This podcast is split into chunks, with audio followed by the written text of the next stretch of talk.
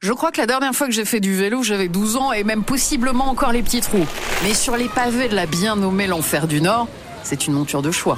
Surnommée la ville aux mille cheminées, Roubaix fut au début du XXe siècle épicentre de l'industrie textile en France et la première ville lainière au monde. Aujourd'hui, Roubaix transforme petit à petit ses anciens lieux de production en lieux de création. Et les murs des usines abandonnées servent de support artistique et les bâtiments rasés laissent place à des jardins partagés. La manufacture, une ancienne usine de tissage désormais transformée en musée.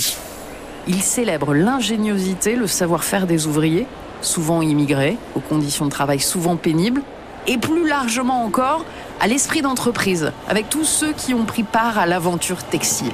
Le lieu, l'ambiance, le bruit des machines, une expérience sensorielle qui ne laisse pas insensible.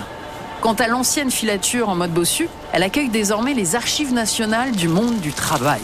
Celui-ci musée est installé dans celle qui fut la plus belle piscine de France, construite en 1932 dans un style art déco. Trop vétuste, cette piscine ferma et tomba dans l'oubli avant d'être transformée en musée.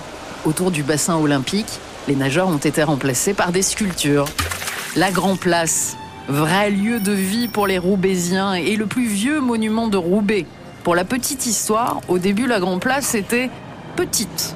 Deux petites places séparées par un alignement de maisons, une devant l'église Saint-Martin, une devant la mairie, et c'est en 1869 que la Grand Place prend sa forme actuelle. Pour explorer la ville, j'ai juste eu à suivre le fil de briques, une ligne bleu ciel peinte sur les trottoirs.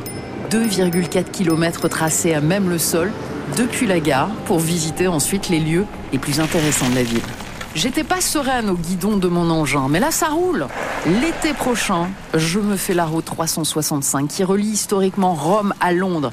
17 km de balade bordée de verdure le long du canal et je terminerai comme une championne sur le mythique vélodrome André Pétrieux, ligne d'arrivée du Paris-Roubaix.